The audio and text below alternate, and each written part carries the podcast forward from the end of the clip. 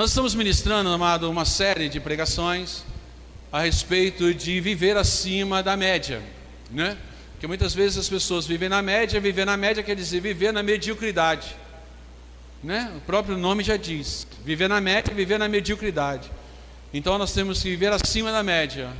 E aí é algo que o Senhor tem colocado para nós. Lógico que esse, essa ministração a gente está com busca na palavra do Senhor. Por quê? Porque senão a gente vai vi viver algo, buscando algo, achando que a gente está vivendo acima da média, em conceitos da, e, e, e classificação da sociedade, amado, totalmente fora de propósito de Deus. Então nós temos que buscar em Deus para saber o que é viver acima da média com, com a revelação daquilo que o Senhor traz para nós, daquilo que a palavra do Senhor traz para nós também. Tá legal? É... E interessante que muitas vezes né, as pessoas relacionam viver acima da média, isso até chega dentro da, da igreja, que viver acima da média, viver né, abençoado é porque tem, bem, tem bens materiais, não é nada disso. Não é isso, não é isso, não é isso. É como nós cantamos aqui, no primeiro cântico que nós cantamos aqui nessa noite. Né? É no Senhor, é estar no Senhor. Aí as coisas modificam. Não são os bens materiais que nós temos, não é a saúde que a gente tem que a gente fala assim, pronto, agora a gente já está vivendo acima da média. Não, não, não é isso. É a intimidade com o Senhor. Tá legal? Então nós estamos falando aqui sobre algumas pessoas. É, peço a vocês um pouco hoje de compreensão comigo. Mas por quê, pastor? é, perdão, porque é, o pastor, na verdade, ele ficou em reunião desde sexta-feira. Então, fiquei sexta, sábado e hoje em reunião e vim para cá e estou aqui. Graças a Deus. Então, de repente, se o pastor der uma embolada, vocês vão me perdoar, mas as coisas vão fluir e eu creio que o Espírito Santo vai ministrar o teu coração. Amém, irmão?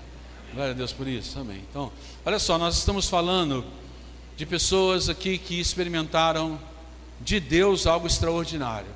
E não porque eram pessoas extraordinárias. Não, não é porque eram pessoas extraordinárias.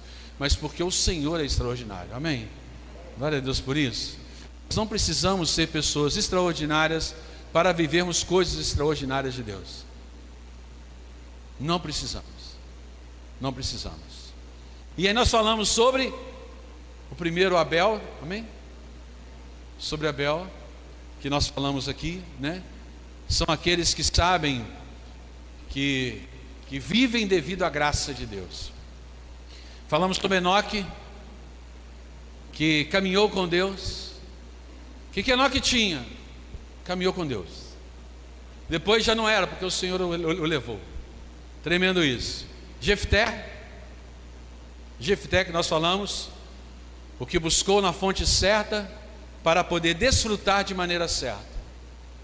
É isso mesmo, ele buscou na fonte certa. E hoje eu convido você para deixar a Bíblia em 1 Samuel, no capítulo de número 18. 1 Samuel, no capítulo de número 18. Você vai ficar com a Bíblia aberta. Eu vou começar a contar um pouco da história. Depois vou chamar você para o versículo bíblico. Tá legal? Para a gente ler alguns versículos. E eu vou estar citando alguns versículos aqui. Então fique ligado. Arrume um lugarzinho bem bacana na, na, sentado na cadeira. Para você me ouvir bastante nessa noite.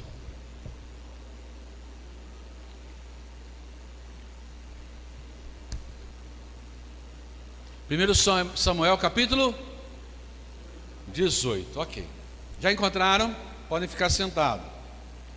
Que nós não vamos ler agora não. Só daqui a pouco. Então, 1 Samuel capítulo 18. Só para a gente poder sintonizar um pouquinho a história. Vamos algumas informações aí para nós. O livro de Samuel, ele conta a história depois da batalha de Israel com os filisteus. Tá certo? Depois. Momento em que Deus usou Davi para matar Golias. Uma briga desigual. Certo? Deus usou Davi para matar Golias, uma briga desigual. Afinal de contas, um foi com espada e lança, e Davi foi em nome do Senhor Jesus. Davi pegou pesado. É não é? Que luta desigual. Olha como é que Davi foi. Pegou ou não pegou pesado? Tadinho. Não sei se eu posso falar tadinho. Mas Golias. Isso, é depois disso, Davi ele foi para Jerusalém junto com o povo que estava com o rei Saul, tá? Tinha um povo junto. E Davi estava no carro então junto com o rei Saul. E quando Davi entrou em Jerusalém, as mulheres, e estava também o rei Saul ali, as mulheres elas começaram a dançar e começaram a dizer que Saul matou milhares e Davi centenas de milhares. Isso está na Bíblia que eu estou contando, tá legal? Para não ter que ler tudo. Isso despertou então é uma inveja em Saul, porque essas mulheres estão cantando que Saul matou milhares e Davi centenas de milhares, o Davi foi melhor do que Saul. Então isso gerou o que? Uma inveja em Saul. E a inveja puxa outro sentimento, que é o sentimento de medo. Isso mesmo. A inveja puxa o sentimento, o sentimento de medo. E diz a Bíblia, em 1 Samuel 18, 12, o seguinte: olha aí. Vamos ler só esse versículo e vai acompanhando todo, todo, todo momento da mensagem, por favor. E deixa o Espírito Santo ir ministrando no teu coração. Então, 1 Samuel 18, 12 diz assim: O Senhor estava com Davi e havia abençoado e havia abandonado, desculpa, vou ler de novo. O Senhor estava com Davi e havia abandonado Saul, por isso Saul tinha medo de Davi. Ok? Tudo bem, amados? Isso no versículo de número 12. Quando a gente chega no versículo de número 15, nós vemos que Saul agora, ele não estava com medo, ele estava com muito medo. Ele não estava com medo mais, ele estava com muito medo. Por causa da inveja. Quando a gente chega no versículo de número 18, a gente vê que Saul agora não estava com muito medo, ele estava com mais medo ainda. Então foi um processo de aumentar cada vez mais o medo de Saul. Saul então vai convidar Davi e quer, faz um convite para Davi, mas ele tem como intuito matar Davi.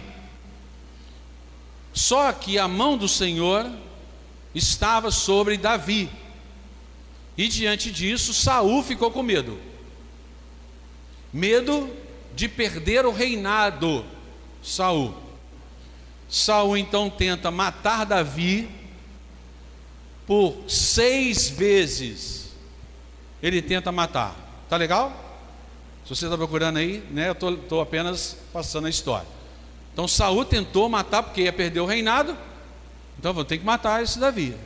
Tentou por seis vezes. Davi conseguiu escapar todas as vezes. Todas as vezes. E para piorar ainda mais, as filhas de Saul ficaram apaixonadas por Davi apaixonadas. E uma delas casa com Davi. Mesmo assim, Saul ainda quer matar Davi. Ok, amados? O que aconteceu nessa, o que acontece nessa bela narrativa da Bíblia é que surge uma amizade entre duas pessoas, que é Davi com Jonatas. Jonas ele era o que? Filho de Saul. Então vamos lá, vamos ler, por favor. 1 Samuel 18, 1. Quando vocês viram, abandonou aqui, eu, ia, eu ia mostrar. Quando eu virei, abandonou, sumiu a arte. Quando vocês viram a arte, vocês imaginavam já qual que, que, que a gente ia falar? Não. Alguém pensou aqui? Não passou pela cabeça? Não. Então vamos lá. Então eu falei com vocês primeiro Samuel o quê? 18, nós vamos ler do versículo de número 1. Então vamos ficar em pé para a leitura.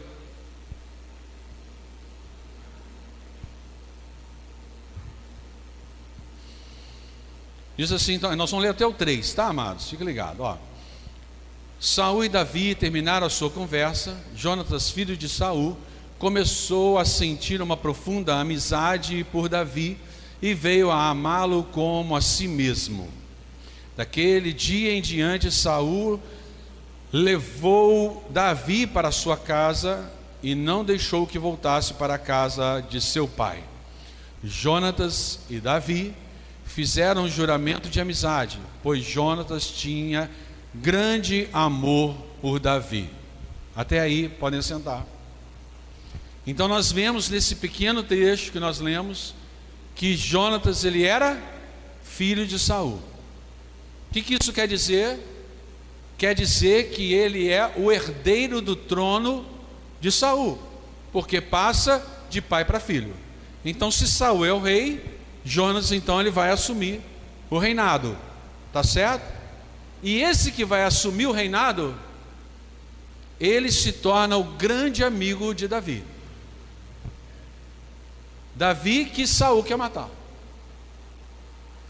Eu não sei, né, se você percebeu aí, eu acredito que sim, mas foi Jonatas que elegeu Davi como seu melhor amigo, e não Davi que elegeu Jonatas. E isso ensina algo muito precioso para nós em termos de amizade. Nem sempre uma relação de amizade é uma relação mútua. Aonde tem a resposta dos dois lados. E Jonatas conta um segredo que não poderia contar. Para quem? Para Davi. Ele vira então para Davi e fala assim: Davi, meu pai quer te matar. Ele elegeu um esquadrão para acabar com a sua vida. Eu tentei te defender, mas não deu. Tentei mudar a cabeça do meu pai, só que não deu. Inclusive, Jonatas falou que disse que o pai, né, o pai que Davi não tinha feito nada de mal. Mas o que, ele tinha feito era tudo de bom e de bem. Inclusive, Jonatas falou isso com seu pai, depois que ficou sabendo que o pai queria matar Davi. E é exatamente isso que Saul odiava. Saber que Davi fazia o bem e não nós somos assim também. Como assim, pastor? É, nós somos assim também. Nós odiamos as pessoas que fazem o bem para nós. Nós gostamos é de fazer o bem para as pessoas. Porque nós gostamos é das pessoas olharem para nós, ou na verdade, nós olharmos para elas de cima para baixo. Por isso que nós muitas vezes não gostamos que as pessoas façam bem para nós. Quando Saul mandava Davi para uma guerra, ele mandava para guerras que eram guerras fortíssimas, não era qualquer guerra. Era guerra com grande esperança de que Davi morresse naquela guerra. Só que Davi não morreu. E ainda mais ele tinha um outro gesto. Ele ia, vencia aquela grande batalha e quando voltava, ainda trazia um presente para Saul. Saul tinha como objetivo mandar ele para a guerra para morrer. Ele ainda conquistava lá, ele matava ainda. Depois, quando ele voltava, ainda trazia um presente. Um presente para você aqui, Saul. E Saul ele tinha que agradecer. Diante da, da revelação que o Jonatas fez para Davi, Davi então abre o coração e fala: que mal que eu fiz? Que mal que eu fiz para o seu pai para ele querer me matar? Aí Jonas vira para ele e fala assim: Não sei, foge porque ele quer te matar. Não fiquem não, porque ele vai te matar. Nesse momento tem um diálogo muito interessante. No capítulo de número 20, abra sua Bíblia aí, só passar um pouquinho para frente. Versículo de número 14 e 15.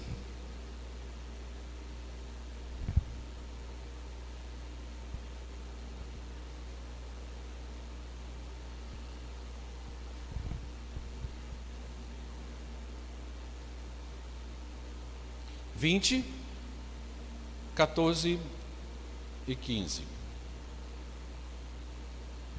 E agora, se eu continuar vivo, cumpra a sua promessa sagrada e seja fiel a mim. Mas se eu morrer, trate sempre a minha família com bondade. Quem está falando isso? Jonatas está falando com Davi. Seguindo. E quando o Senhor destruiu completamente todos os nossos inimigos. É uma conversa que Jonatas coloca com Davi, algo muito sério. E agora que eu continuo vivo, continua a sua promessa sagrada e fiel a mim. Mas se eu morrer, trate sempre a minha família com bondade.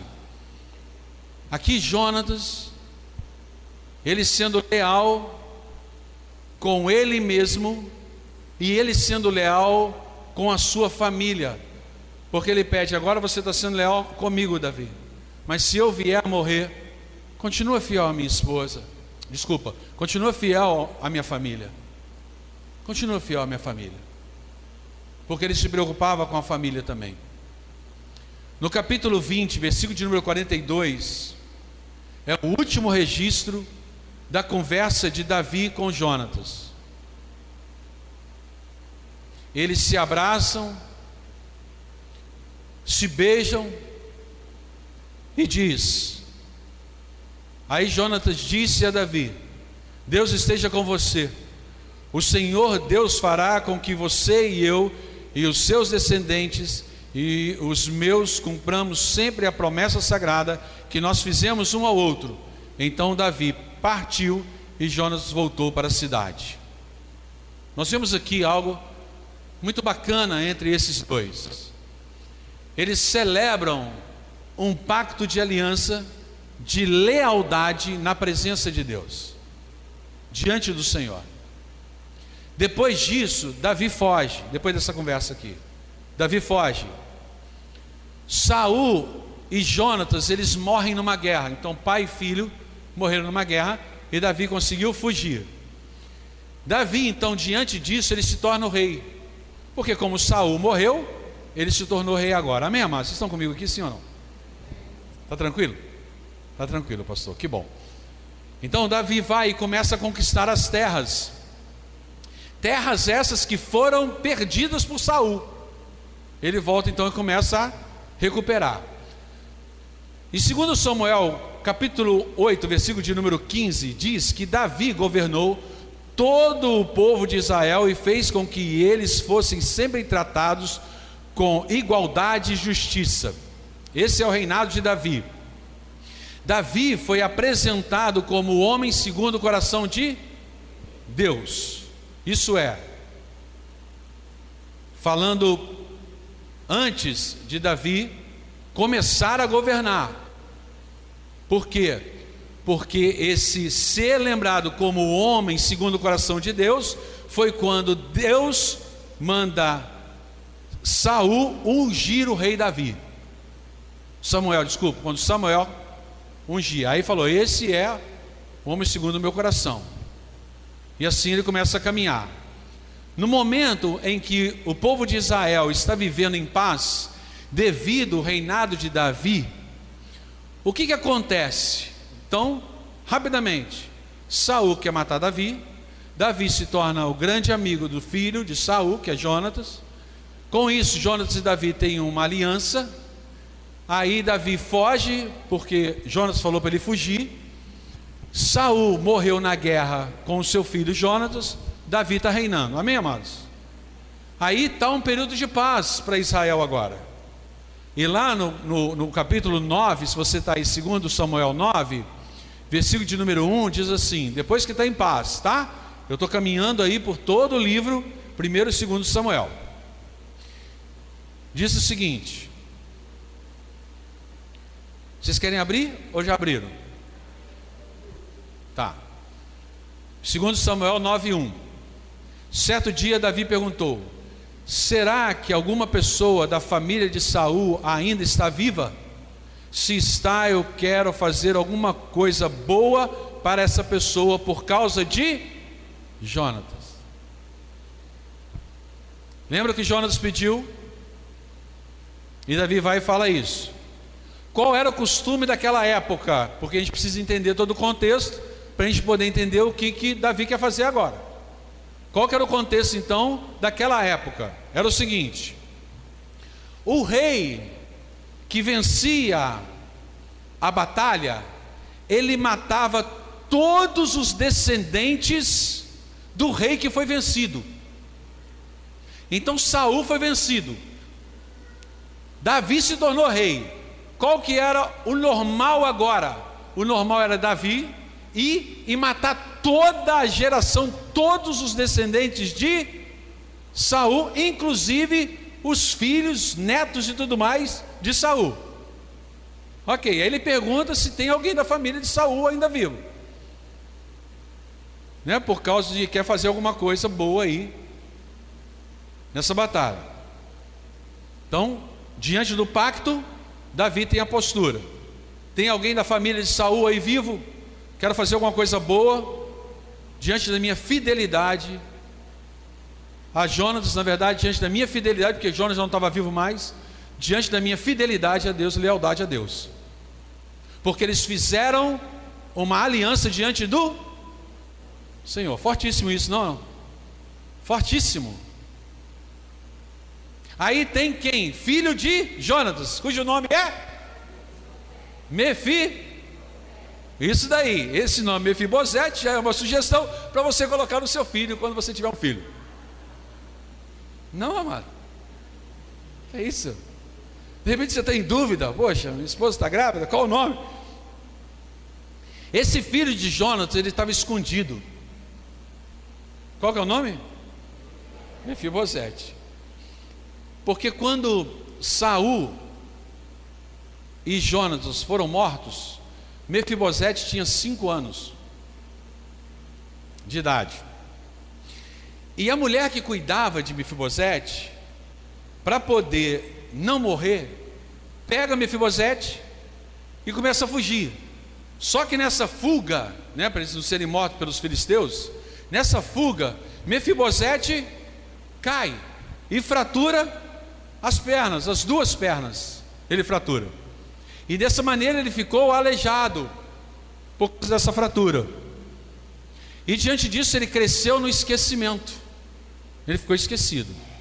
Aí vamos lá, vocês estão comigo aí? Estamos, pastor, que bom. Segundo Samuel 9, versículo de número 6.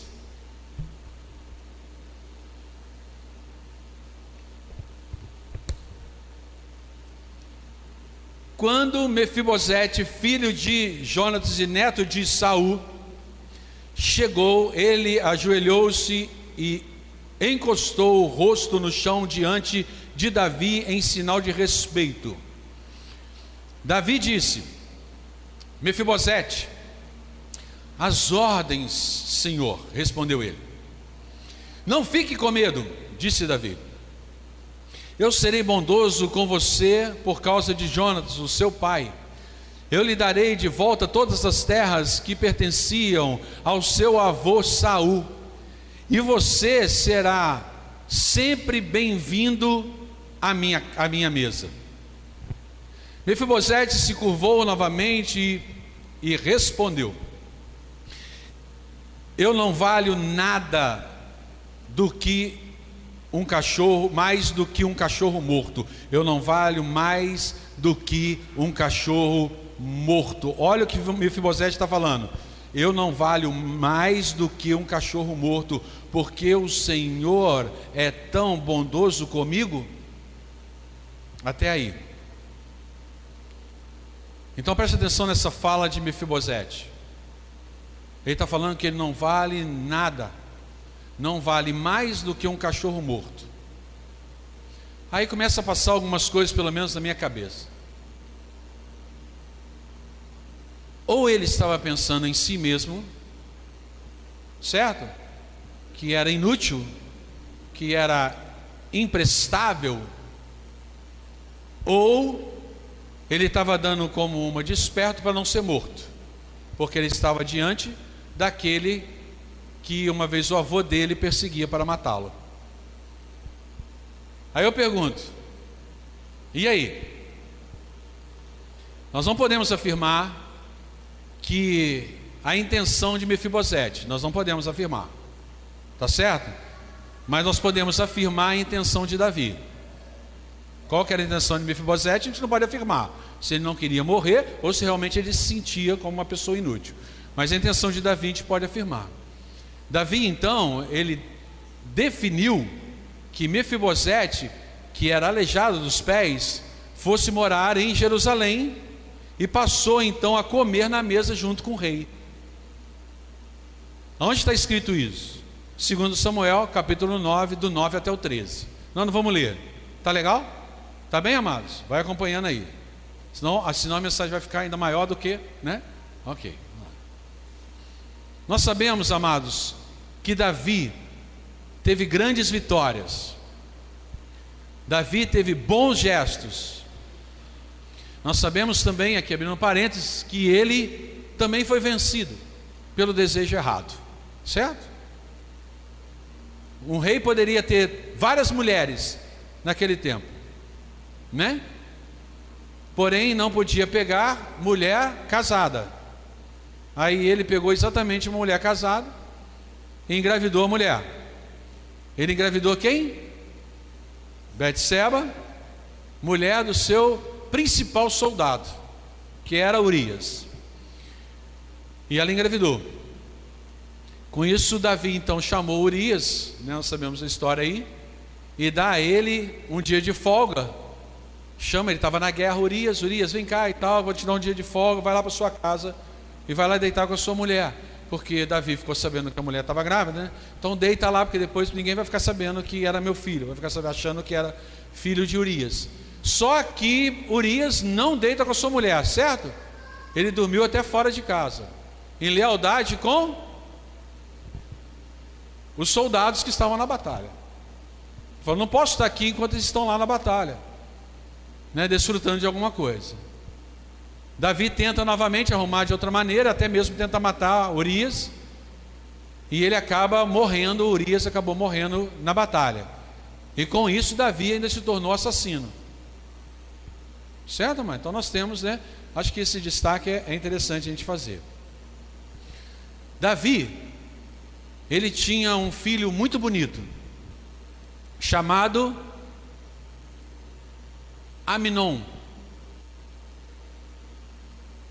Como eu falei, os reis, eles tinham várias mulheres e tinham filhos com várias mulheres. Vai pegando aí a história do Davi.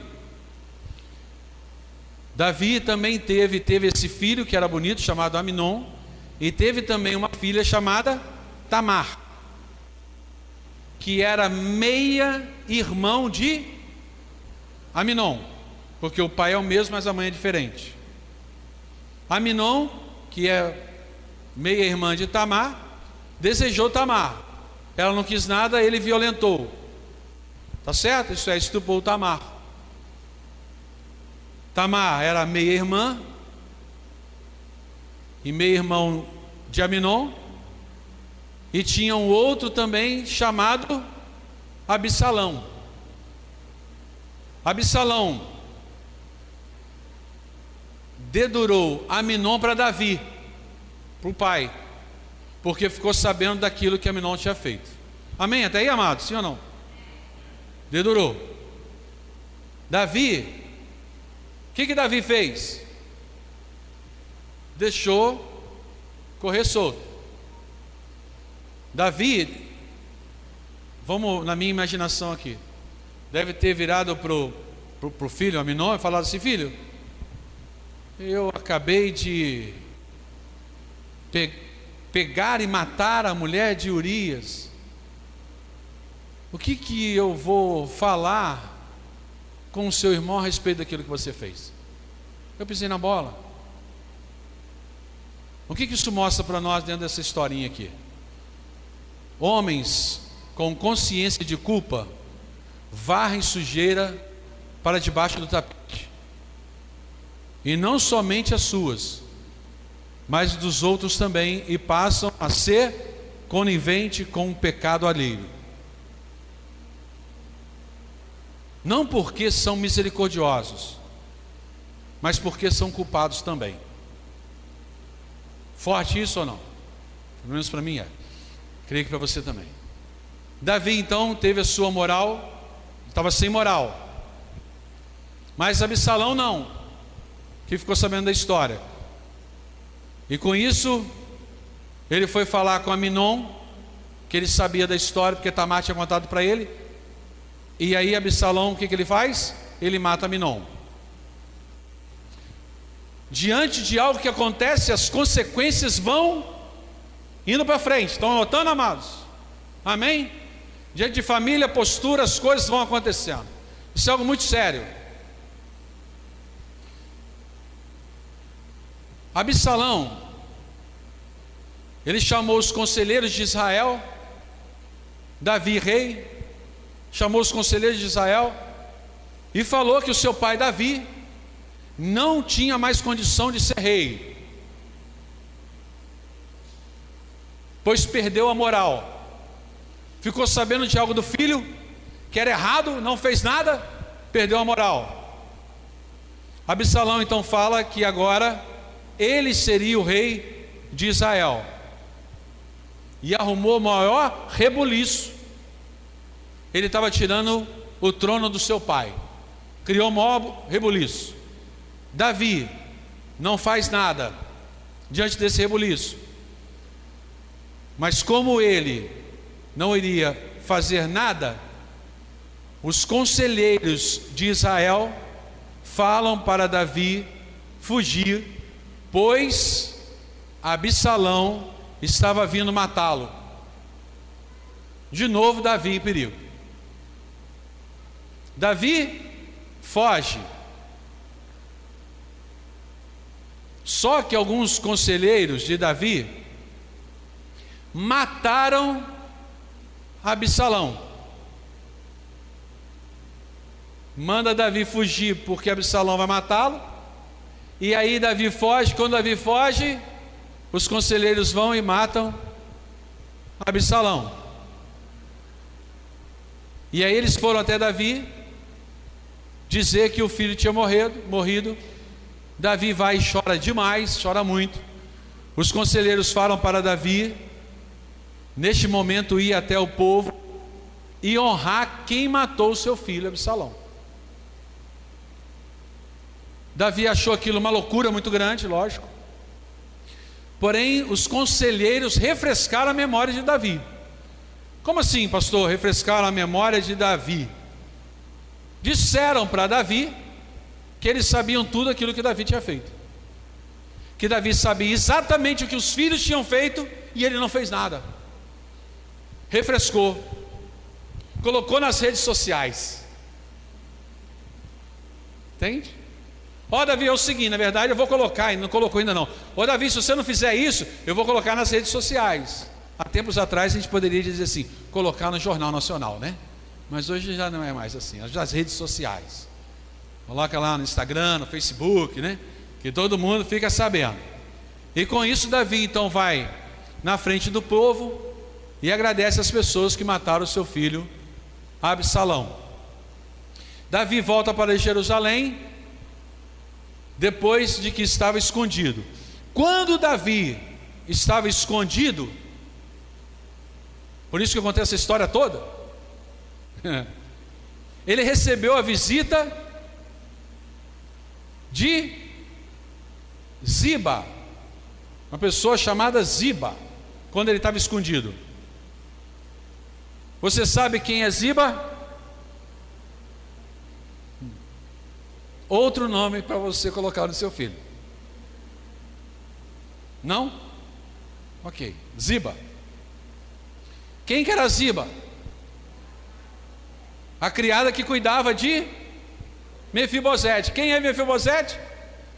Filho de Jonas que Davi chamou ele. E falou: Agora você vai comer na minha mesa.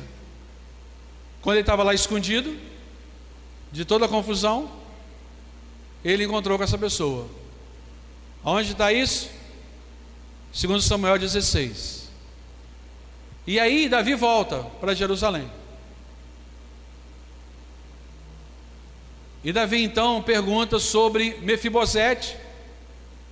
E Ziba diz que no momento do tumulto de Absalão, fez com que Mefibosete ficasse do lado de Absalão, na expectativa dos dois morrerem. Absalão e Davi. Para ele, Absalão se tornar, desculpa, para ele, Mefibosete se tornar rei.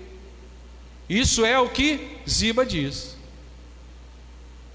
Com isso, o rei Davi fala para Ziba pegar todas as terras, porque como ficou, Mefibosete ia ter terra, mas agora vamos tirar essa possibilidade. Com isso, Davi, o rei Davi, fala para Ziba pegar todas as terras de Mefibosete. Quando Davi chega em Jerusalém, porque lá quando ele está escondido, Ziba chega, fala de Mefibosete que teria morrido. Mas quando Davi retorna para Jerusalém, ele dá de cara com quem? Com Mefibosete, que Ziba falou que ele tinha morrido. Certo? Só que ele encontra Mefibosete de que maneira?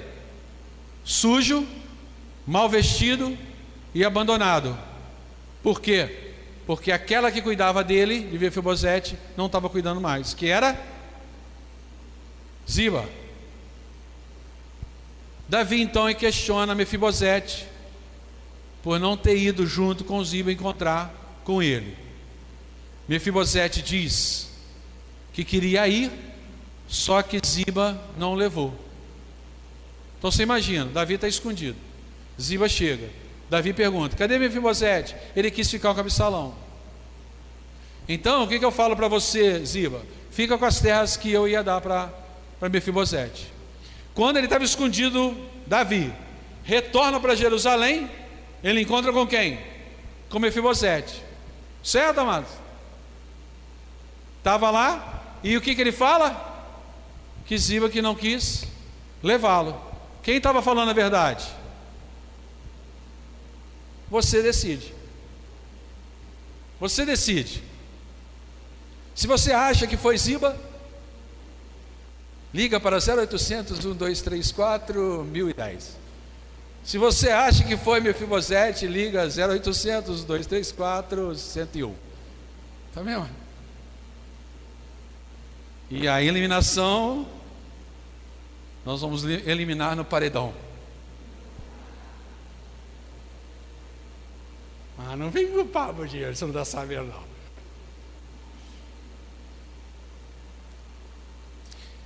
Queridos, Davi não decide por nenhum dos dois. E diz para Mefibosete e Ziba dividirem as terras que ele tinha dado. Pega as terras e divide. Ele não falou, e nem a Bíblia diz quem estava certo e quem estava errado. Ok? Por isso que eu brinquei aqui com 0800. Amém, amado? Tá legal? Então a Bíblia não fala quem estava, mas sugere, sugestão em 1 Samuel, desculpa, 2 Samuel 19, que quem estava falando a verdade, sugere, quem estava falando a verdade era Mefibosete. Porque quando Davi fala para Mefibosete dividir as terras, ele fala que poderia deixar tudo para Ziba, porque Davi já tinha sido generoso para com ele. Tudo indica, mas não podemos bater o martelo e dizer que foi. Davi então segue o seu reinado e não esquece do acordo que fez com Jonas.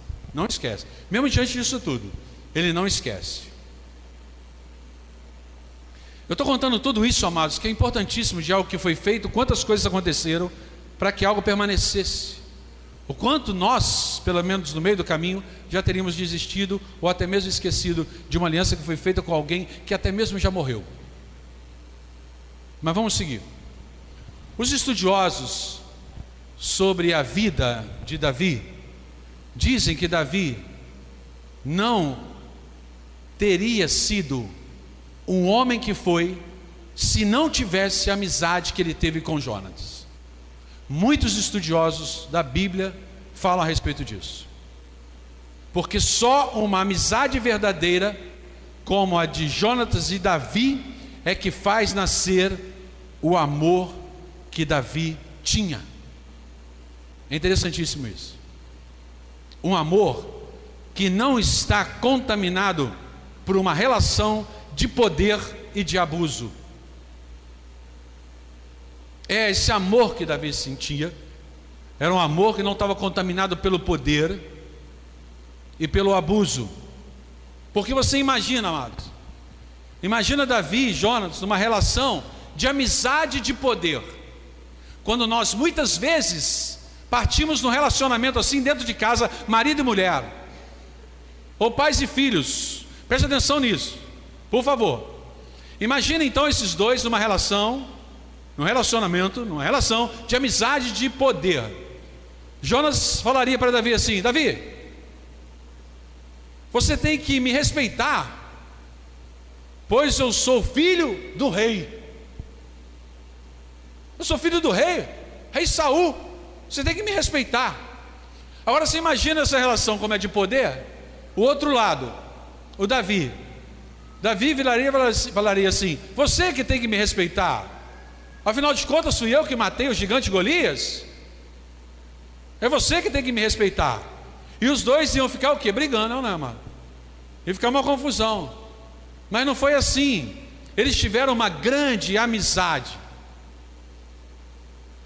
Numa relação de amizade, ninguém é sobre ninguém. O valor da amizade. Numa relação de amizade, ninguém é sobre ninguém ninguém usa o outro, ninguém abusa o outro. E diga-se de passagem, isso é raríssimo. Raríssimo. É por isso que o Senhor está trazendo para nós, de forma bíblica, o que é valor de uma amizade.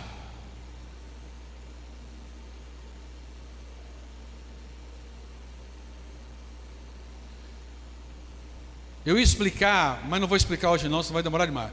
A respeito de interpretações erradas a respeito desse, dessa amizade. Vamos deixar isso para um outro momento. A verdade é que nos nossos dias, com os nossos olhos, nós não conseguimos enxergar uma amizade linda como a de Jonas e de Davi. Na nossa sociedade, aonde não existe almoço grátis. Toda vez que alguém se aproxima de você, se aproxima com alguma intenção ou com segundas intenções.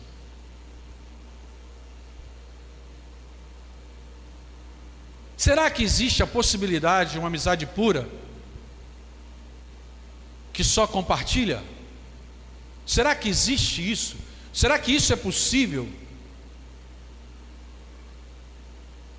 Porque os olhares que Davi recebeu, amado, não foram olhares bons, não. Porque os olhares, e é muito forte isso, os seus irmãos, os irmãos de Davi, eram irmãos muito fortes. Porque quando Samuel foi ungir o rei de Israel, porque Deus tinha enviado, falado com Samuel, Samuel vai lá na casa de Jessé e vai ungir lá o rei de Israel. Quando Samuel chega lá e vai ungir, quem vem ungir primeiro? Os irmãos de Davi, porque eles são o que? São fortes. E vai surgindo um, aí Samuel, é, Samuel olha e fala assim: não, não, não, não é esse não. Tem mais? Tem, tão próximo. Aí, tem mais? Tem, aí veio. Aí chega mais um, aí Deus fala com Samuel, não, não é nesse aí não, próximo. Até que chega um momento que Jessé vira e fala assim: acabou. Preste atenção, amados. Acabou. Olha, eu vim ungir aqui o seu filho, e você me fala que acabou? É, acabou. Ah, não, peraí, não acabou não. Tem mais um. É verdade, tem mais um. Quem? Davizinho.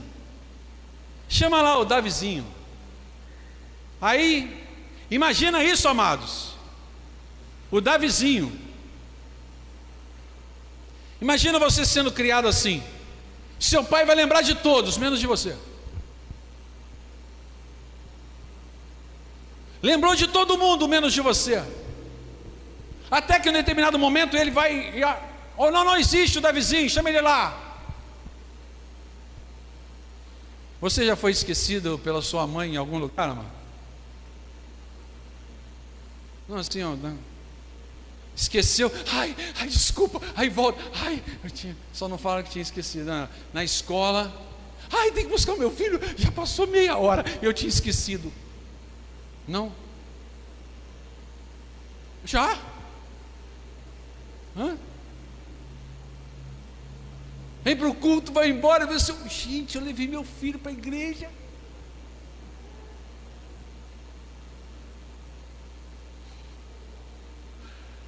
Se isso aconteceu com você quando você era criança, no final do culto eu vou orar por você para você ser curado desse trauma.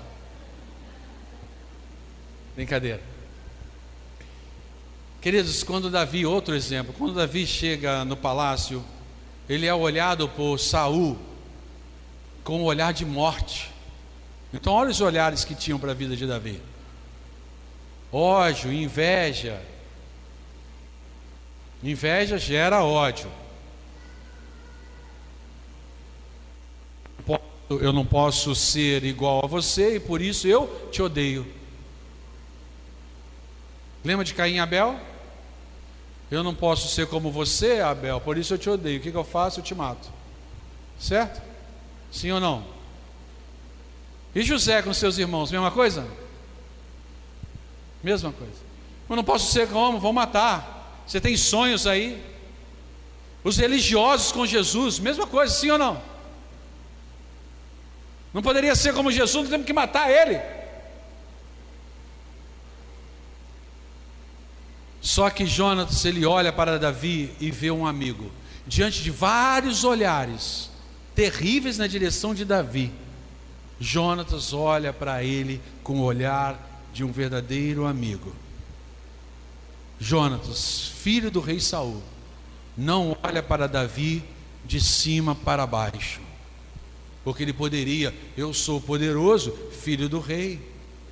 Davi, homem que vai se tornar rei, não olha para Jonatas de cima para baixo. Eu acredito que eles conseguiram se olhar no mesmo nível, e não um olhando para o outro, é um olhar sem interesse. E a Bíblia chama esse amor de amizade, que os gregos chamam de filéu. Eles celebram esse amor entre iguais na presença de Deus e pede a bênção de Deus na amizade deles. Uma relação que podia dizer um para o outro quem são acabando dando as suas opiniões, eles na verdade começam a estimular um ao outro. Quantos amigos assim nós temos? Quantos amigos assim você tem? Quantos? Quantos Jonatas você tem na sua vida?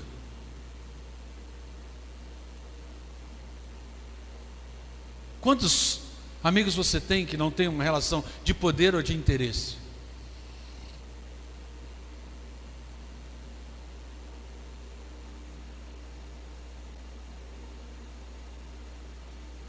Porque os nossos amigos nos lembram quem somos.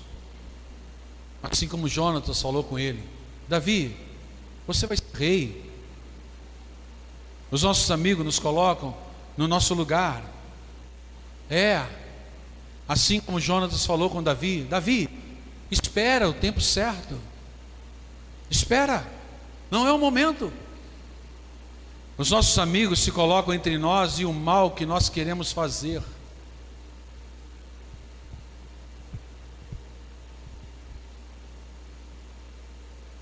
Quantos amigos nós temos? Chega para poder contar alguma coisa de ódio, ele acrescenta mais ódio. Quando era para gerar paz e tirar aquele sofrimento, traz ainda mais discórdia, para que aumente ainda mais a sua ira na direção de outro. Afinal de contas, Saul quer te matar, vai matá-lo, você tem que fazer isso mesmo. Eu sou seu amigo e estou dizendo para você fazer isso. Jonas poderia falar isso. Vamos armar uma armadilha aqui para você conseguir matar Saul. Mas ele se coloca entre os dois para não fazer bobagem.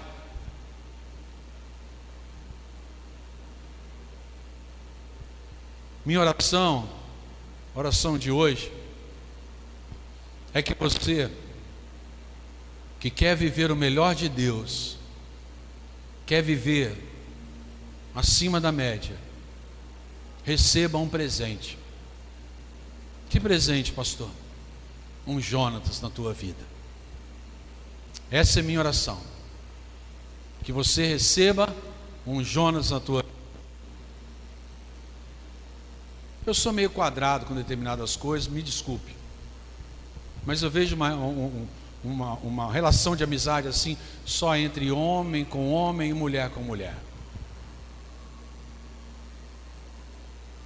Pastor, por que, que o senhor tem esse pensamento? Porque a amizade entre homem com mulher, muitas vezes, só dão duas coisas: problema e filhos.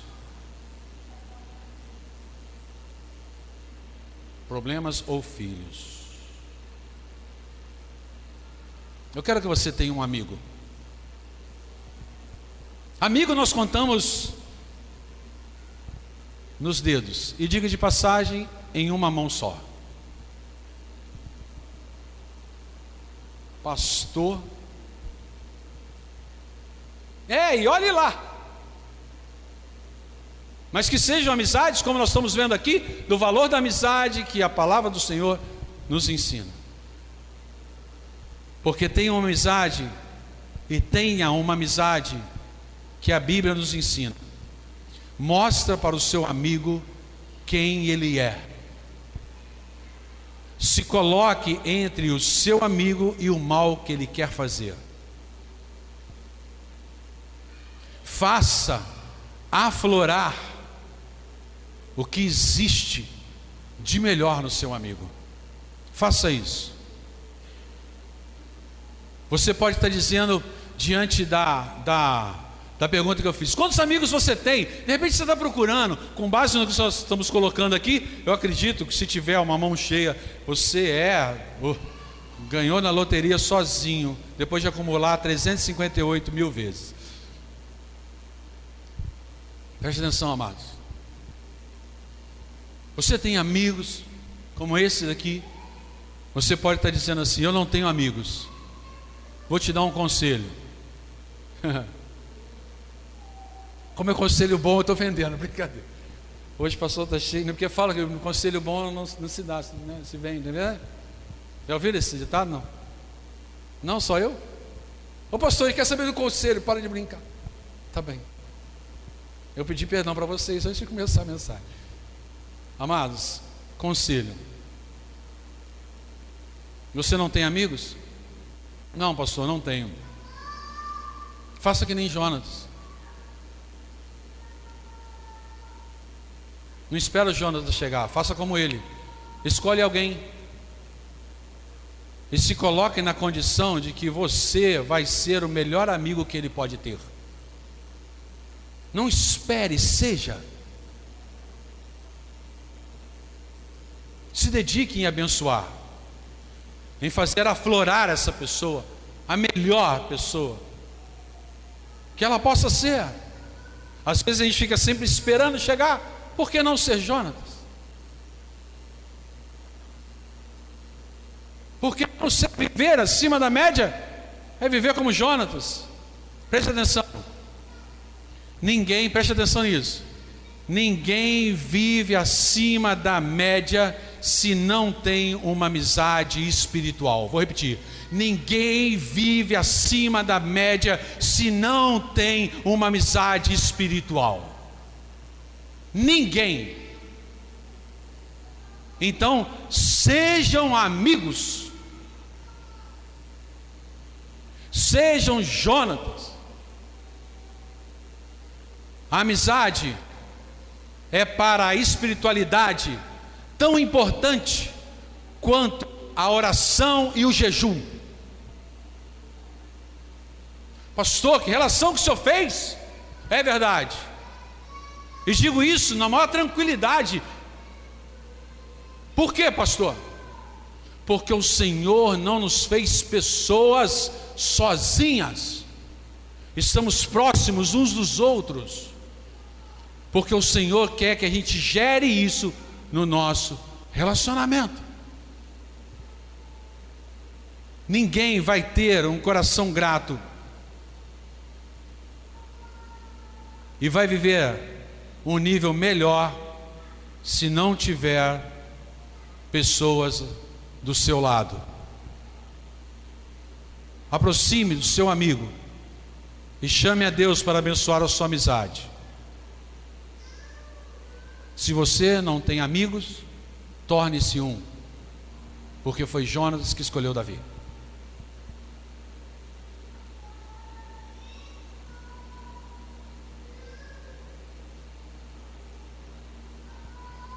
Eu oro a Deus por você e por mim. Eu oro a Deus por você e por mim.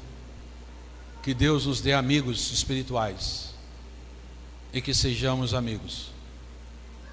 Que essa comunidade seja a comunidade dos amigos. Amém? Vamos ficar em pé. Por favor.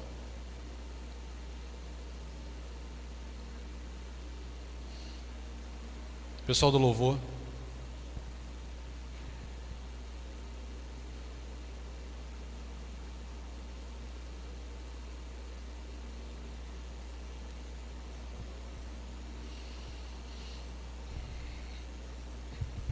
Você tem amigos, a sua amizade está nesse nível. É bom a gente avaliar assim também, né? Você não está leve para esse nível.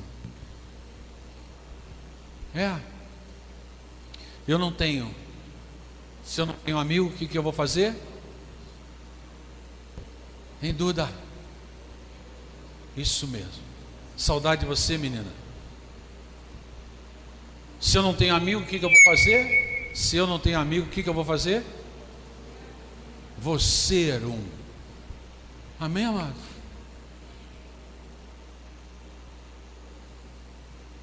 No meio um. E peço a Deus para abençoar. Ah, mas se ele não responder, ah, queridos, vamos ouvir a mensagem de novo. Porque não tem interesse. Lembram disso? Feche seus olhos, por favor.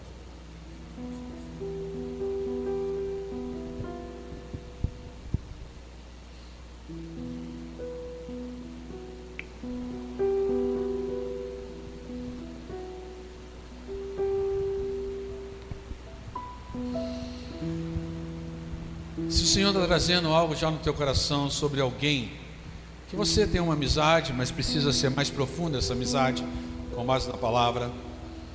Que você possa colocar essa pessoa diante do Senhor.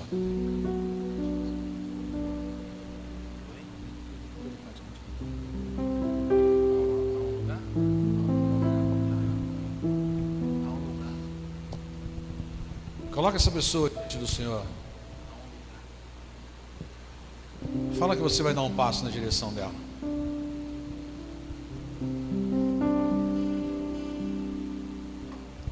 Agora, se você não tem amigos, fala assim: Senhor, gera no meu coração. Essa palavra fique firmada no meu coração. Fala com o Senhor. Fala, Senhor, que essa palavra fique firmada no meu coração, porque hoje eu fiquei sempre esperando um amigo verdadeiro. Mas na verdade o Senhor está me chamando para eu ser um amigo verdadeiro. Para eu ser uma amiga verdadeira. Quanto tempo eu já esperei? mas eu não tinha esse entendimento da palavra. E aí eu ficava frustrado, porque eu ia, me mostrava como verdadeiro amigo, mas a pessoa aí pisava na bola, e pisava na bola. Ah, mas eu não entrei nessa, mensagem, nessa amizade, esperando nada da outra pessoa, apenas querendo ser amigo dela. Ser amigo, ser amigo, em nome de Jesus. Entre nessa oração junto comigo. Vamos estar diante do Senhor, dizendo: Deus nos dê amigos espirituais, porque nós não podemos mais viver no nível de mediocridade, temos que viver acima da média.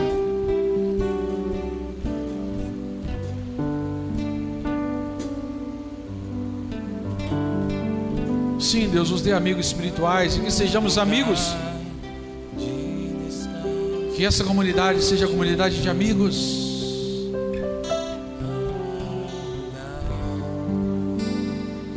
Em nome de Jesus.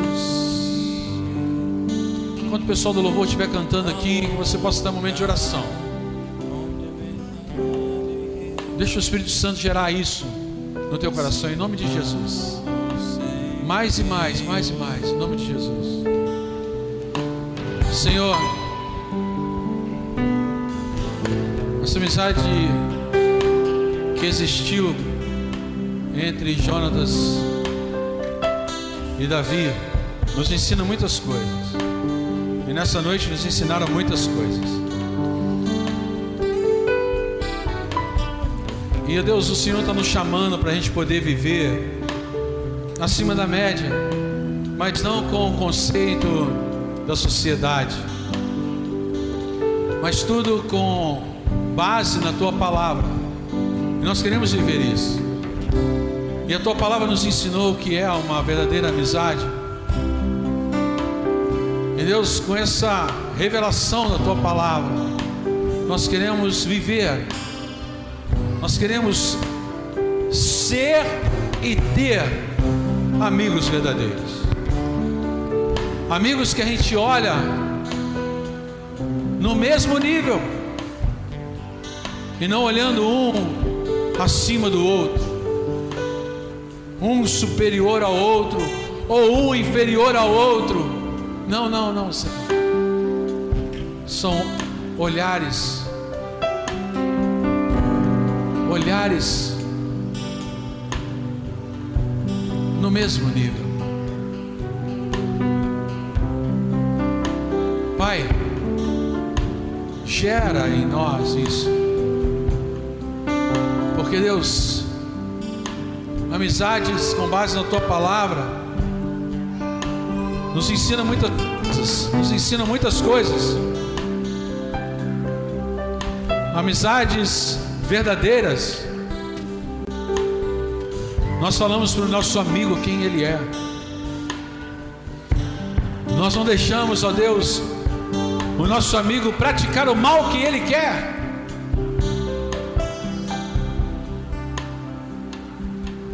E verdadeiros amigos fazem aflorar o melhor do outro.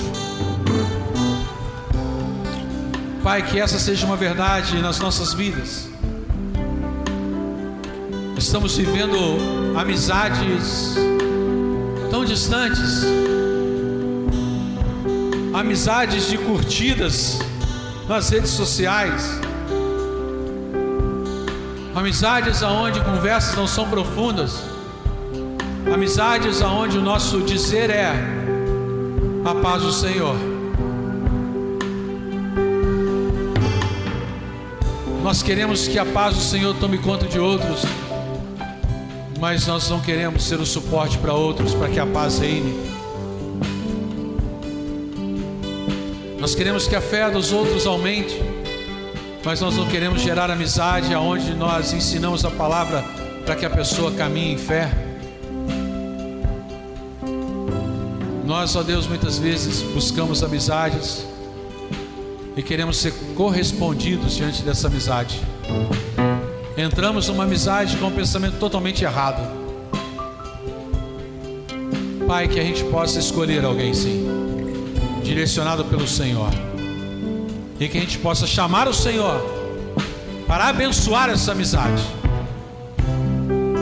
em nome de Jesus, e nunca caia, Deus, no esquecimento isso,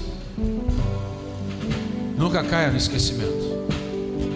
Nós não sabemos, ó Deus, se o nosso amigo ou amiga vai dizer: se eu morrer, não esqueça dos meus familiares. Eu não sei se vão falar isso, mas se isso acontecer, ó Deus, nós não vamos esquecer e nós vamos cuidar, em nome de Jesus.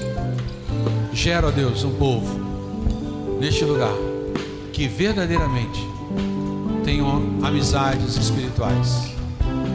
Tudo para a tua honra e tua glória. Está na hora, Deus, de nós mostrarmos para as pessoas que não te conhecem, que não conhecem a tua palavra, o que é verdadeira amizade, o que é amizade espiritual. Em nome de Jesus. Deus, que a tua graça, o teu amor, a tua paz, a tua palavra esteja firmado em cada coração, em nome de Jesus. Que todos, ó Deus, que entraram ou que estão escutando, Senhor, essa mensagem, que eles possam, Senhor, viver aquilo que foi liberado neste lugar. Eles possam viver a tua palavra ter e ser verdadeiros amigos. Em nome de Jesus, é que eu te abençoo, abençoo a tua família. Amém e amém. Deus te abençoe, querido. Vai na paz do Senhor Jesus. Então Deus te abençoe, vai na paz do Senhor. E obrigado pela sua presença aqui. Amém. Promete seu irmão aí, né, com o soquinho da paz.